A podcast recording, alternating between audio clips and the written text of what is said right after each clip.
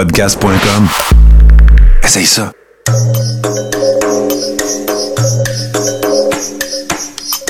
Bienvenue dans le podcast Sur la Terre des Hommes. Pour profiter au maximum de l'expérience du podcast, prenez quelques minutes pour aimer notre page Facebook. Vous pouvez aussi nous suivre sur Twitter au Sur la Terre des Hommes podcast et sur Instagram au Sur la Terre des Hommes podcast. Si vous possédez un iPhone, prenez une minute pour nous laisser un avis.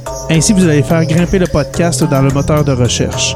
Finalement, si vous voulez encourager Sur la Terre des Hommes et obtenir des épisodes exclusifs, vous pouvez contribuer monétairement sur la plateforme patreon.com. P-A-T-R-E-O-N.com. Recherchez sur la Terre des Hommes et pour seulement 2 par mois, vous y aurez droit. Le podcast peut désormais débuter. Bienvenue sur la Terre des Hommes.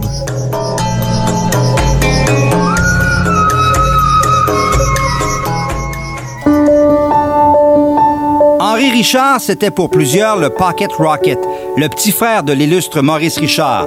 Toutefois, Henri a atteint le plateau des 1000 points en carrière, ce que Maurice n'a jamais réalisé.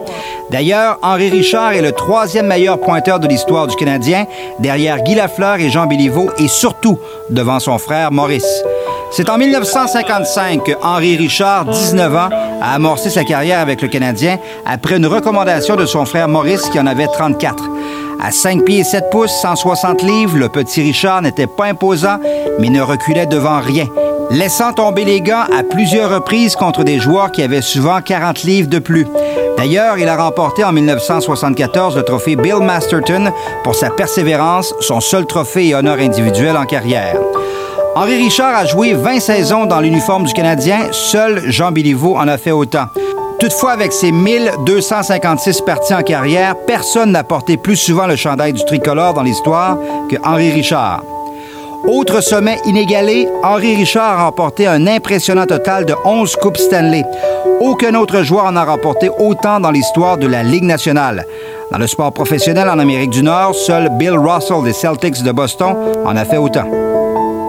C'est lors des finales de 1966 et 71 que le Pocket Rocket s'est particulièrement distingué. En 66, dans le sixième match de la finale contre les Red Wings, c'est Henri Richard ici qui va marquer le but gagnant en prolongation et qui procure aux Canadiens la Coupe Stanley. En 1971, dans le septième et décisif match de la finale contre les Blackhawks à Chicago, Henri Richard va s'illustrer à deux reprises. Tout d'abord, il va marquer le but qui crée l'égalité à 2-2. Et en troisième période, Henri Richard déjura à nouveau Tony Esposito pour le but de la victoire ultime.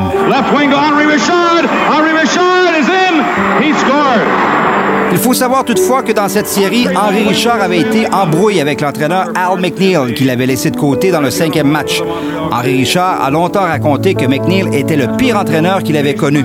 Une déclaration qui avait mené à quelques chicanes avec ses coéquipiers, dont Serge Chavard. La saison suivante, McNeil est remplacé par Scotty Bowman, qui nomme Henri Richard comme capitaine de l'équipe et qui succède à Jean Béliveau. Au début de la saison 1975, Henri Richard est laissé de côté pour le match inaugural et décide de prendre sa retraite. Son numéro 16 sera retiré en décembre de la même année.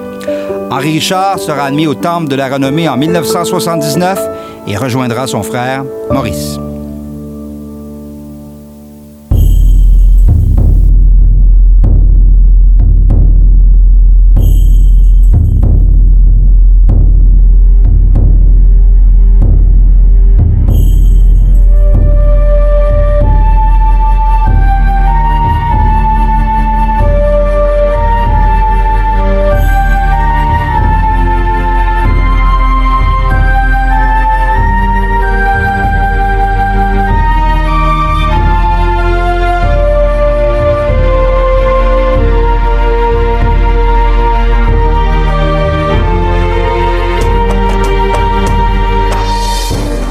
Bonjour à tous et bienvenue à cet épisode spécial de Sur la Terre des Hommes, un épisode euh, que nous allons consacrer à Henri Richard, dit le Pocket Rocket, qui est décédé euh, dernièrement. Euh, pour l'occasion, je reçois euh, Paumé, mon cher ami. Comment vas-tu? Je me porte à ravir, mon cher Jérémy, et toi-même? Oui, ça va très bien. Euh, Paumé, toi qui connais le, le hockey, surtout le Canadien, comment tu pourrais décrire Henri Richard? Qu'est-ce qui, qu'est-ce qui a amené au club de hockey canadien? Henri Richard, euh, c'était beaucoup de cœur, euh, de force et de détermination euh, digne du nom de famille Richard. De plus, étant, plus petit au niveau physique, il devait se démarquer au, au niveau de sa force et au niveau aussi de son talent. Donc, Henri Richard était un centre de deuxième trio de luxe pendant ses grandes années à Montréal. Le centre du premier trio étant euh, Jean Béliveau à l'époque. Mhm. Et puis, euh, c'est, pour faire un parallèle, euh, je t'en, avais parlé euh, justement en message privé en préparation d'épisode. Je vois beaucoup de, de, de niveau de l'acharnement de Brendan Gallagher. Si on veut faire un- Vraiment. hein? une espèce de, de, de, de, de- de- De, de de comparatif. en- comparatif. ouais. Toutefois, Gallagher est peut-être plus un marqueur. Euh, Henri Richard était plus un, un fabricant de jeux. Mhm. Euh, mais à maintes reprises, Henri Richard euh, a fait terminer dans le filet avec la rondelle, le gardien et le défenseur aussi. Donc, euh, c'était un joueur qui- extrêmement travaillant avec le cœur euh, gros euh, sur, la, sur la poitrine, avec Ouais. le, le- le CH tatoué dessus. Donc, euh, grand homme, grand homme de l'époque, justement, euh, très prestigieuse du Canadien de Montréal, hein, Ouais. des années 50 aux années 80, qui, euh, qui fut une époque très, très, très. euh, au niveau des victoires de la Coupe Stanley, là, je pense qu'il y en avait une quasiment à, à chaque, à chaque deux ans, si c'était pas pendant cinq années consécutives. Justement, on va, on va parler de, de ces conquêtes de la Coupe Stanley Oui. parce que Henri Richard, comme tu comme as dit, un centre de deuxième trio de luxe, tu l'as très bien dit, mais celui qui a le record de Coupe Stanley dans la Ligue nationale et que je crois ne sera jamais battu euh, au nombre de 11.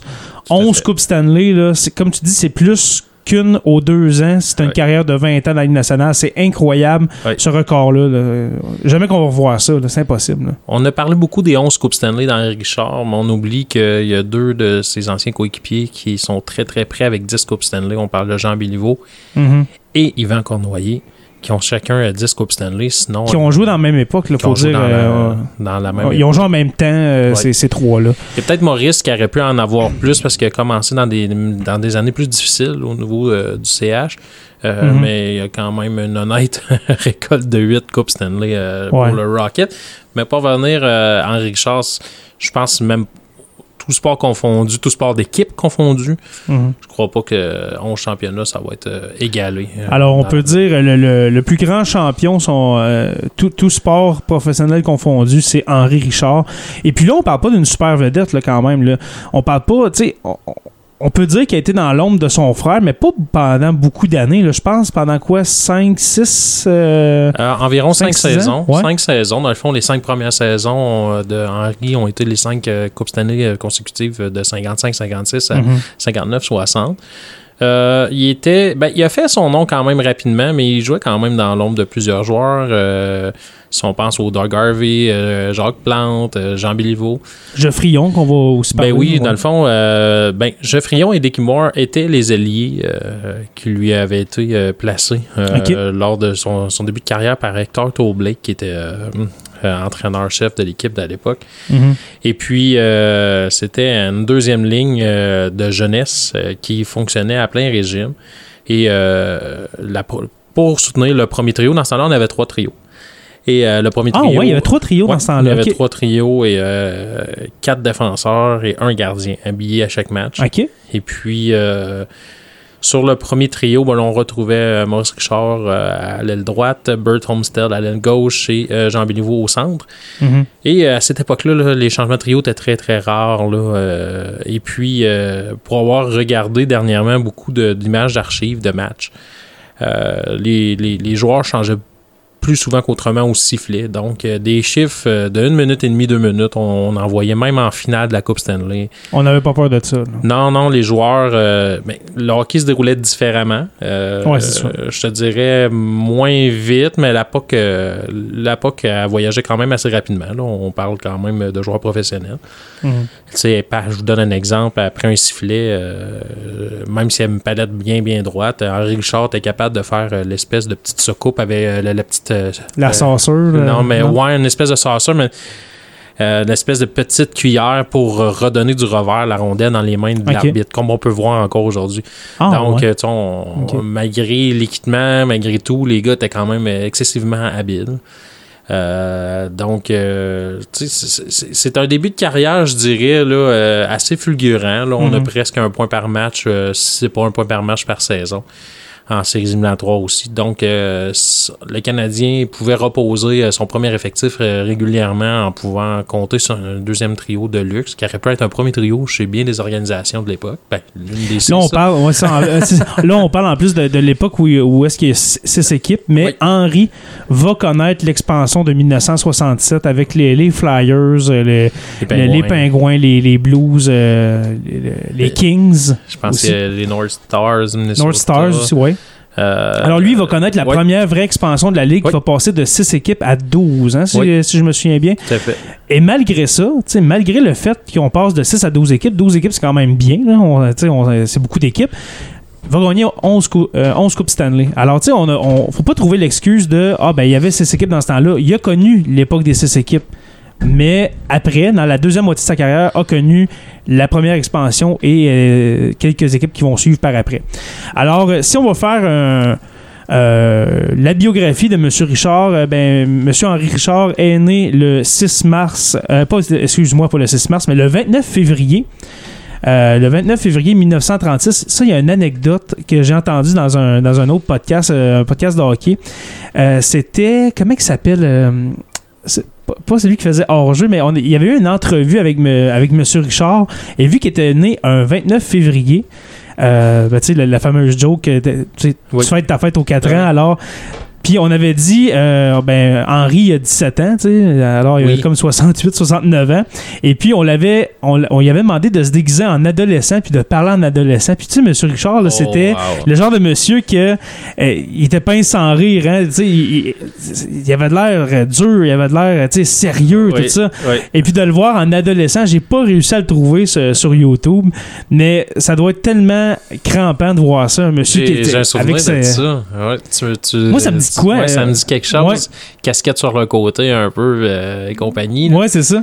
Ouais, puis en même temps, tu sais, le, le Pocket Rocket puis le Rocket, euh, quand ils ont terminé leur carrière, euh, ça s'est ouvert des brasseries, ça, puis euh, Oui, oui, ben, ben, pendant même leur carrière, parce que je pense, euh, carrière, oui, je pense que dans les dernières années, euh, d'Henri Richard, il y avait Toe Blake qui avait une, qui avait une taverne, il y avait, euh, je pense qu'Henri en avait une, Ouais. Maurice euh, un des deux.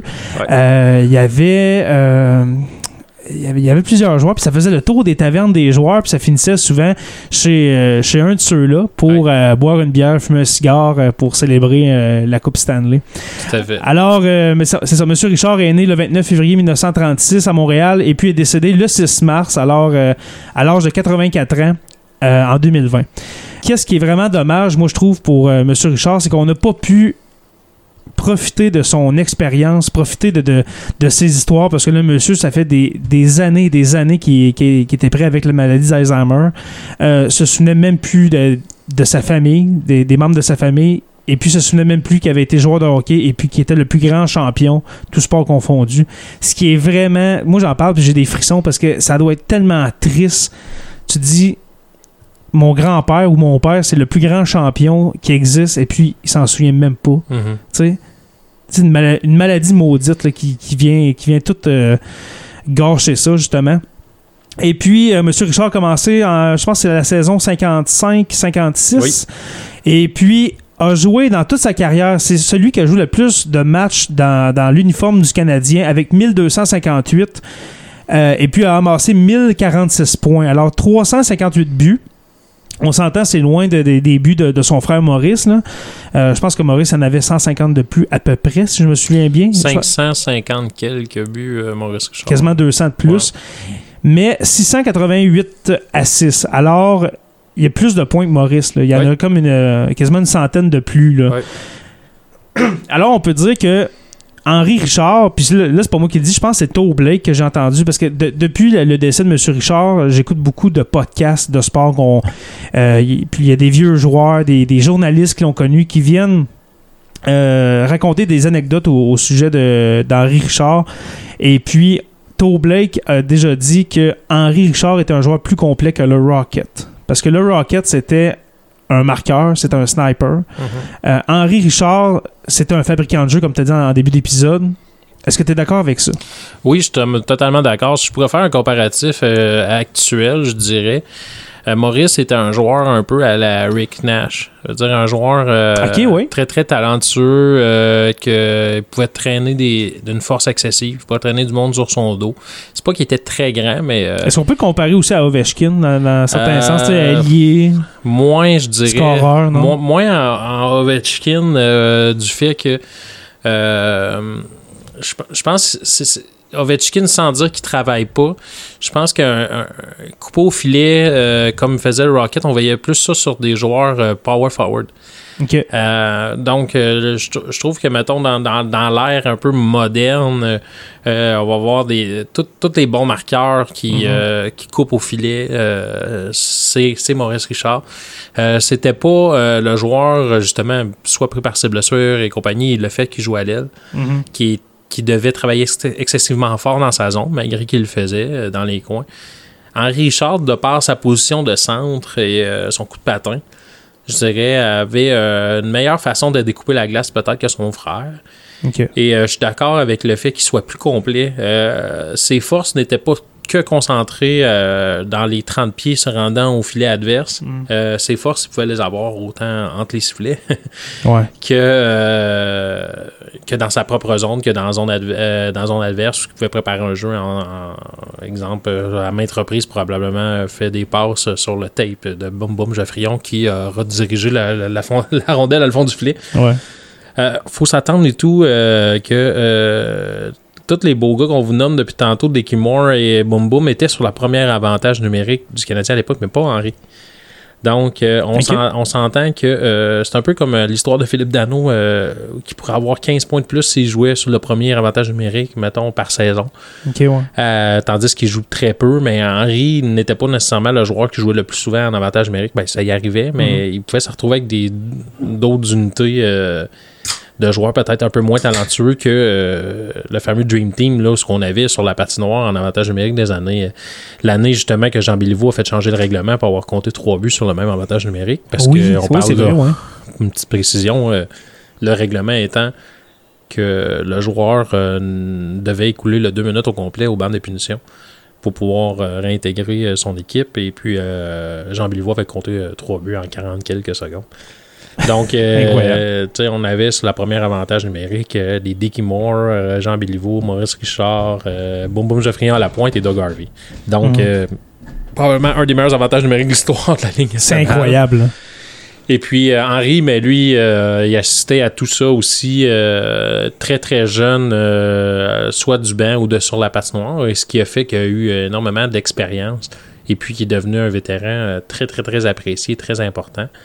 Euh, il aurait eu maille à partir avec un certain Al McNeil plus tard. euh, oui, qui, dans sa carrière. qualifié de pire entraîneur pour lequel il avait joué. Et oui, et par la suite, il a répondu de brillante façon euh, en comptant deux buts contre les Blackhawks de Chicago. Là, on parle, coupe, là. ouais, on parle d'une côte. Là, il, on- il a dit ça, Henri Richard, en Ouais. pleine finale de la Coupe contre les Blackhawks. Ouais.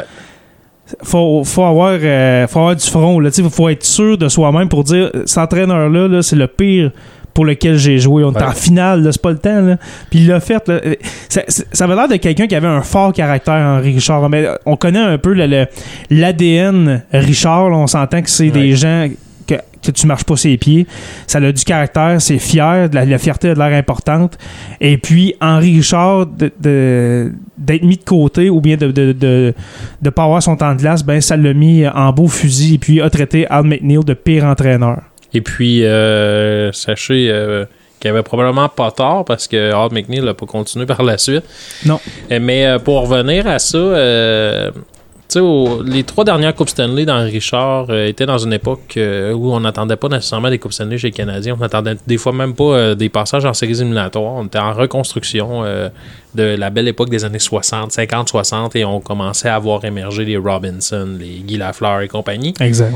Et puis, je dirais comme 71, qui est une Coupe Stanley euh, qui aurait dû appartenir aux Bruins de Boston. Euh, euh, 73 aussi qui aurait dû appartenir aux Bruins de Boston, mais les Canadiens avaient le numéro des Bruins et les éliminant en série à chaque année. Et euh, même 75 qui était 75-76 qui aurait pu être une Coupe Stanley aussi des Flyers de Philadelphie qui avaient remporté les deux dernières et c'est à ce moment-là que je pense que le club de hockey canadien a vraiment devenu la deuxième plus grande dynastie de l'histoire après la dynastie du Canadien de 50 mhm. à 60, 55-60. Fait qu'on recule un peu. On avait beaucoup de mélanges de vétérans. Euh, les Frank Mavlich. Euh, on est dans, la fin des années 60. Le Rogatien Vachon, qui est dans, ma famille, je tiens à préciser. oui, c'est vrai. Euh, le cousin de mon grand-père, Rogatien, que j'ai déjà rencontré. donc j'écoutais un match dernièrement qui s'est soldé. C'était contre les Rangers de New York c'est ça soldé par une victoire du Canadien. Et puis euh, les deux gardiens, euh, autant euh, Jack Omen du côté des Rangers que Vachon du côté des Canadiens, ne portaient pas de masque. Et il y avait quand même deux, trois joueurs sur la glace qui avaient des casques protecteurs. Donc, des gardiens Golan, pas de masque. c'est assez impressionnant. Et puis, le hockey, de, cette époque-là, des fois, ça arrivait que je par-dessus le filet là, que, mm-hmm. de, d'un lancer très puissant. Euh, et ça m'a donné une chance de voir un Pocket Rocket, euh, je dirais, euh, début trentaine, avoir un rôle intéressant. Et puis, je suis tombé sur une vidéo de Jay. c'est une, une, page Facebook qui met beaucoup, beaucoup, beaucoup, beaucoup de, documents, d'archives retrouvés à la télévision, soit par Radio-Canada ou à TQS, etc., sur le Canadien, le sport en général, mais surtout concentré Canadien et Ligue nationale. Et puis, on a euh, le condensé de, du match euh, de la finale contre les Red Wings de Détroit en 1966. Là, on parle que l'autre bord, on a des Alex Devecchio, on a des Gordie Howe, on a des Terry Sawchuk dans les filets. Et puis, euh, ce match-là s'est soldé par le seul but en prolongation de, la carrière d'Henri Richard, mais tout un. le but vainqueur de la Coupe Stanley de 1966, qui a justement là, terminé quasiment les patins dans la bande, la face dans le poteau, là, ah avoir compté un but en déculottant le gardien. Et puis. Qui était Terry euh, Sawchuk pour. Euh, qui, était Terry Sawchuk, qui était de retour après un bref passage, je ne me trompe pas, à Toronto. Euh, était de retour chez les. chez les Wings. Donc, c'est un but, je dirais, là, qui, qui résume très bien qui était Henri Richard. Et puis. Euh, Est-ce qu'on peut le qualifier de clutch, tu sais, aujourd'hui on dit, ben, un clutch player ou. Pas autant. Cette fois-là, il l'a été, mais pas autant qu'exemple son frère, là, qu'il a tellement de buts en prolongation en série, de buts gagnants, je veux dire, en série. Non, ça, c'est. Qu'il y a à peu près juste Joe Sakic que ça passe en avant. Mm-hmm. Et puis Joe Sakic a joué pas mal plus de matchs en série que Maurice Richard pour les raisons qu'on connaît. Hein? Plus d'équipes, plus de, plus de matchs par ronde, etc. Mais Henry était. Euh, pour un joueur dans l'ombre, il était un joueur de très très grande qualité. Et puis, il pouvait se retrouver à jouer avec des gars comme euh, des gars qu'on connaît quand même un peu de l'époque, Bobby Rousseau, euh, euh, Yvan Cournoyer, je crois que la Perrière était là dans cette époque-là aussi. Il n'y a pas aussi Jean-Paul, comment il s'appelait Jean, pas Jean-Yves, Jean-Paul. Il y avait, tu parles-tu Jean, Jean Tremblay? Oui, Jean-Guy Tremblay. Jean, ouais, Jean-Guy Tremblay. Jean-Guy Tremblay? Non, non, ça c'est Jean-Guy Talbot. Euh, Jean-Guy Talbot. Oui, Jean-Guy Talbot, ça c'est plus dans les années 50. Euh, Mais euh, Tremblay, il y avait, ben, il y avait les, ah, comment il s'appelle ce joueur? Il y avait Gilles Tremblay de l'époque qui est devenu analyste. Puis l'autre, c'est, c'est, me semble c'est ça. C'est-tu Jean-Paul Tremblay? Faisons une petite recherche rapidement. Et puis, c'est à retrouver vraiment avec des joueurs quand même de, de, de, très, très, très grand talent. Là, on parle qu'à la fin des années 60, on avait déjà des euh, des Serge Chavard qui joignaient à l'équipe. Euh, on avait déjà euh, des Jacques Lemaire qui étaient là. Cournoyer qui était à, son summum. Donc, Henri a quand même participé à plusieurs grandes conquêtes où il était un acteur, je dirais, de soutien, mais de luxe encore. Parce qu'on sa carrière et la carrière de Jean Béliveau. Le nom qu'on cherchait, c'est bien Jean-Guy Talbot. Jean-Guy Talbot. Et pour euh, M. Tremblay de l'époque, euh, c'est euh, c'était un défenseur de talent. Là, je, pense que c'est Jean-Paul Tremblay, mais je suis vraiment pas sûr. Donc, on, a, on, avait, oui, il a joué dans l'ombre du grand Jean Béliveau, beaucoup. Mais de c'est sûr, parce que là, le premier centre, quand c'est Jean Béliveau, tu peux pas espérer passer par-dessus. De l'aveu de Jean Béliveau, euh, probablement un coéquipier extraordinaire Henri Richard. Et puis, euh, je serais pas surpris de dire que euh, toute l'équipe était en confiance quand le numéro 16 embarquait sa patinoire avec le couteau entre les dents. Ouais.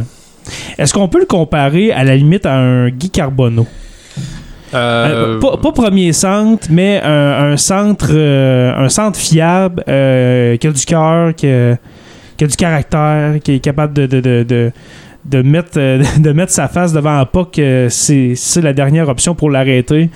Parce qu'on on s'entend qu'Henri Richard, c'était un joueur comme ça. C'est un joueur que, oui, qui avait un talent, mais que c'était le cœur d'abord et avant tout qui, qui, menait, euh, qui menait son jeu. Là.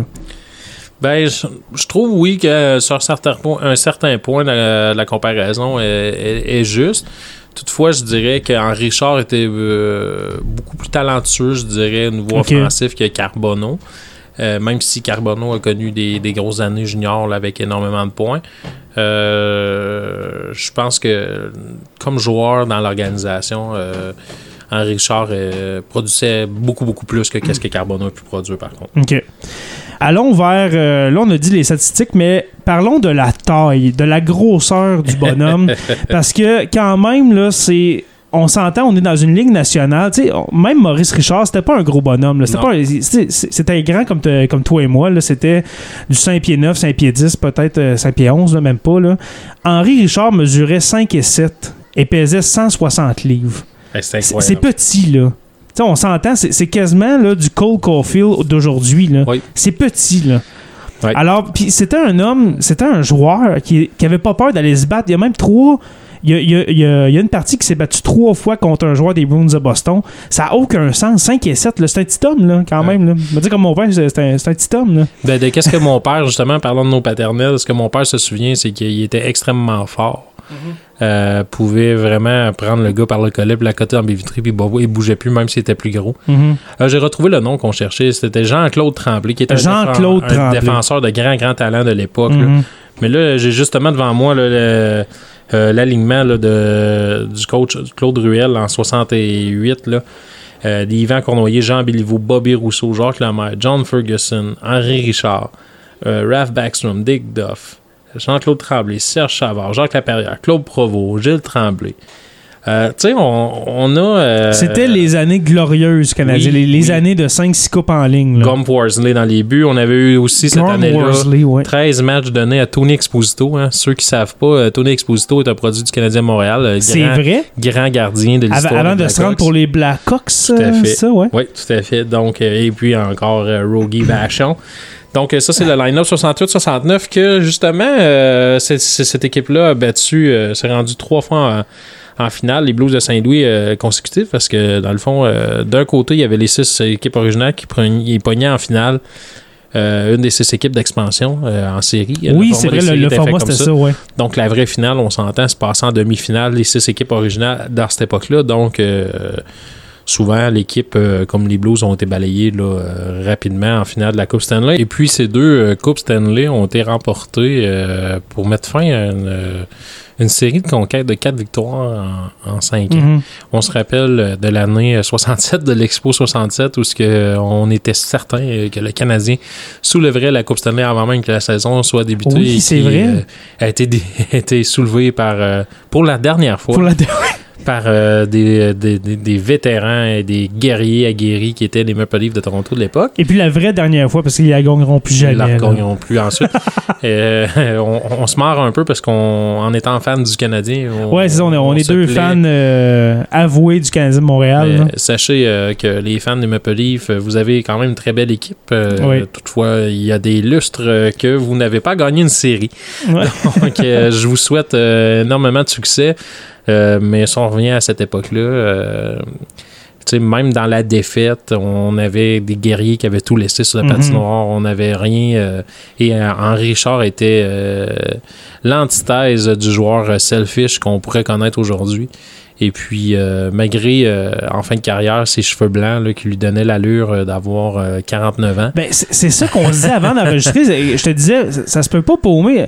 On dirait qu'il y a 50 ans, mais Oui. il a arrêté pourtant à 38. là. Ouais, ouais, C'est quelque chose. Il a les cheveux blancs. Blanc, blanc, blanc. Là. il a blanchi très tôt euh, notre cher Pocket Rocket, même comparé à son frère. Ben oui. Euh, Peut-être que le, le secret, le, le secret était dans la teinture pour Maurice. Là, on ouais, sait c'est pas. ça, ouais, ça se peut. on sait Parce pas que tout, là. on n'a pas dit que euh, Maurice et Henri ont quand même 15 ans de différence. Tout à fait. Je l'ai appris, je vais être honnête, là, je l'ai appris la, la journée qu'on a appris le, le décès de, me- de M. Henri Richard. Je pensais qu'il y avait quoi, 5, 6 ans, 15 ans de différence. Quand Henri Richard est arrivé avec le Canadien à la saison 55-56, il avait 18 ans, Maurice en avait 34. Il était sur le bord de la retraite, c'est incroyable. Puis son petit frère, il arrive. Alors, c'est un peu pour ça le Pocket Rocket. Tu sais, le, on- le, le- le Rocket de poche, le, le petit, là, le, petit frère, là. Sais, on s'entend. J'ai quand même été surpris d'apprendre ce détail-là. là. 15 ans de différence, là. Puis c'est un prolifique duo de frères. Là, euh, il n'y en a pas beaucoup dans l'histoire nationale qui ont pu produire autant de points. Euh, souvent, à dérision, on va utiliser les frères Gretzky. Il y en a un qui a quoi, trois, deux points dans sa vie, puis l'autre, Oui. il y en a euh, deux- 2500. 2700, 2800. Mais euh, je crois là, que pour l'époque, euh, c'était vraiment quelque chose d'avoir son jeune frère, parce que c'était c'était pas plus facile à cette époque-là de se rendre dans la Ligue nationale. Il- Puis on devait avoir. Ils ont, ils ont connu l'époque où ils devaient avoir un travail euh, pour pouvoir euh, faire leur carrière, avoir un travail sur le side. Ouais. Donc, euh, on travaillait dans l'industrie de notre quartier. Euh, Est-ce qu'on peut dire qu'Henri a connu l'époque de je suis un joueur de hockey, j'ai pas de job sur le side, contrairement Ben, à son frère Maurice? hein? Oui et non, mais les gars avaient, à la place d'aller travailler, ben, justement, là, on a nommé l'exemple tantôt, d'avoir une brasserie. Euh, Ouais, c'est vrai. Ça, ça se passait de cette façon-là. On n'a pas les salaires de cette époque-là, mais euh, je présume que c'est quelques milliers de dollars par saison. La flambée des Ouais. salaires est arrivée plutôt avec les Bobby Orr, Guy Lafleur et compagnie. Là, un- un Années dix- 70. là. des années midi- au milieu début des années 70 ou au milieu des années 70. Et puis, euh, Henri Richard, euh, tu sais, si je peux boucler un peu la boucle là, euh, par rapport Ouais. à côté biographique, carrière, le, le Ligue nationale. C'est un joueur qui était extrêmement respecté, justement, partout. euh, Ben, justement, par sa taille, par son caractère, parce que euh, quelque chose que je voulais rajouter euh, en lien avec son, lien de parenté, hein, de fraternité avec Maurice Richard. On s'entend, Maurice, c'était quelqu'un qui avait pas peur de personne, lui non plus. Et puis, a déjà dit j'ai besoin de personne pour me défendre, lâche-moi. Ouais. Il avait dé- déjà dit ça, à- je, je sais pas si c'était à Maurice ou à un autre joueur, mais il avait dit J'ai pas besoin de, de personne pour me défendre, je suis capable de prendre soin de moi-même, lâche-moi. ouais, ça, Cinq- je rappelle, 5 pieds 7, 160 livres. Là. Et puis, non, j'ai pas besoin de personne. Alors, on voit la force de caractère. Euh, c'est vraiment incroyable. Alors, euh, pour conclure, mon cher euh, Paumé, Oui. sur euh, notre Pocket Rocket une dernière fois, euh, Oui. on- ben moi, j'aimerais offrir mes, mes condoléances à, à la famille Richard, pour les enfants, pour, pour sa dame qui le laisse, qui laisse dans, le, dans le deuil. Un des grands glorieux, je crois. pas un des derniers parce qu'il y, en- reste de, de- de très bons anciens du Canadien, mais un joueur d'une autre époque qui nous quitte, euh, un grand, un grand glorieux, un grand Canadien de Montréal. Et puis toi, mon cher, qu'est-ce que tu pourrais euh, Ben, moi, dire sur le euh, Pocket Rocket? Le Pocket Rocket, là, euh, dans mon esprit à moi, c'est, c'est vraiment le, le joueur que tu as besoin dans une équipe. Mm-hmm. Tu as besoin toujours de, de ce support-là. Et puis, euh, c'était un luxe d'avoir un, un joueur de ce talent-là avec le Canadien. Et puis, euh, il mérite. Justement, on a retiré son chandail. Euh, il mérite très bien euh, le retrait de ce chandail-là. Et puis, euh, il mérite aussi son entrée au Temple de la Renommée quand même très tôt, en 1979. hein. On moi, je m'avais attendu qu'il rentré dans les années 90 au Temple Mhm. de la Renommée. Et puis, on parle de 1979. Donc, il fait partie des légendes de, de l'histoire du Canadien de Montréal. Et puis, des, on, on va se répéter, mais des légendes du sport professionnel, faut-il Oui. le rappeler avec ses 11 championnats. Oui. Euh, merci beaucoup, Paumé, d'être euh, d'être venu en personne hein, cette Oui. fois-ci, d'être venu en personne chez moi pour enregistrer. Ben, C'était de, de je crois, pour, euh, pour le. le euh, le Pocket Rocket qu'on se rencontre pour de vrai pour euh, lui rendre un dernier hommage et puis c'est un épisode spécial là, Là, c'est un épisode qui fait pas partie de la saison mais je t'ai euh, je t'ai texté, j'ai dit Paumé, il faut faire de quoi là? Il faut faire de quoi pour euh, Henri Richard. Alors merci beaucoup d'être venu, mon cher. Hey, c'est un grand plaisir, Jay. Euh, N'importe quand, euh, j'adore participer à sur la Terre des Hommes. Ça, ça me complète un peu dans mon manque en- au niveau podcast. Toutefois, là, tu m'offres quand même assez régulièrement de, de me présenter, donc je saute sur chaque occasion. Yes. Et puis, on peut déjà confirmer qu'on va se revoir, nous, au mois de mai. Oui. Pour euh, souligner les 20 ans euh, du décès de Dédé Fortin. Alors, il y aura un épisode spécial, encore là, Oui. qui fait pas partie de la saison, mais le 8 mai, il y aura un épisode spécial sur euh, le 20e anniversaire du décès de Dédé Fortin. Alors, on va parler des colocs, on va parler de, de leur musique, euh, et puis de, de l'évolution de leur musique, et puis ultimement du décès de leur... de leur chanteur André Fortin. Alors, euh, merci euh, pour, euh, pour être revenu, mon cher Paumé, et puis merci aux abonnés de suivre Sur la Terre des Hommes. Je vous rappelle que nous sommes disponibles sur Apple Podcasts, Spotify ou bien sur tout bon podcatcher Android. Merci aux patrons Olivier Sauvé, Stéphanie Théberge, Pascal Ménard, Francis Furoy, Jean-Sébastien Lamarche, Martin Godette, Georges Dumais, Benoît Caisse et puis Pascal Gassé. Vous pouvez aussi visiter le site radio h2o.ca afin d'écouter nos podcasts. Je vous invite à rejoindre la page Facebook Sur la Terre des Hommes, la communauté, pour venir discuter avec nous. Le podcast euh, Sur la Terre des Hommes est une présentation des éditions Derniers Mots. Merci à podcast.com et puis n'oubliez pas qu'à tous les jours, nous écrivons l'histoire. Merci et on se revoit très bientôt pour une autre page d'histoire de Sur la Terre des Hommes.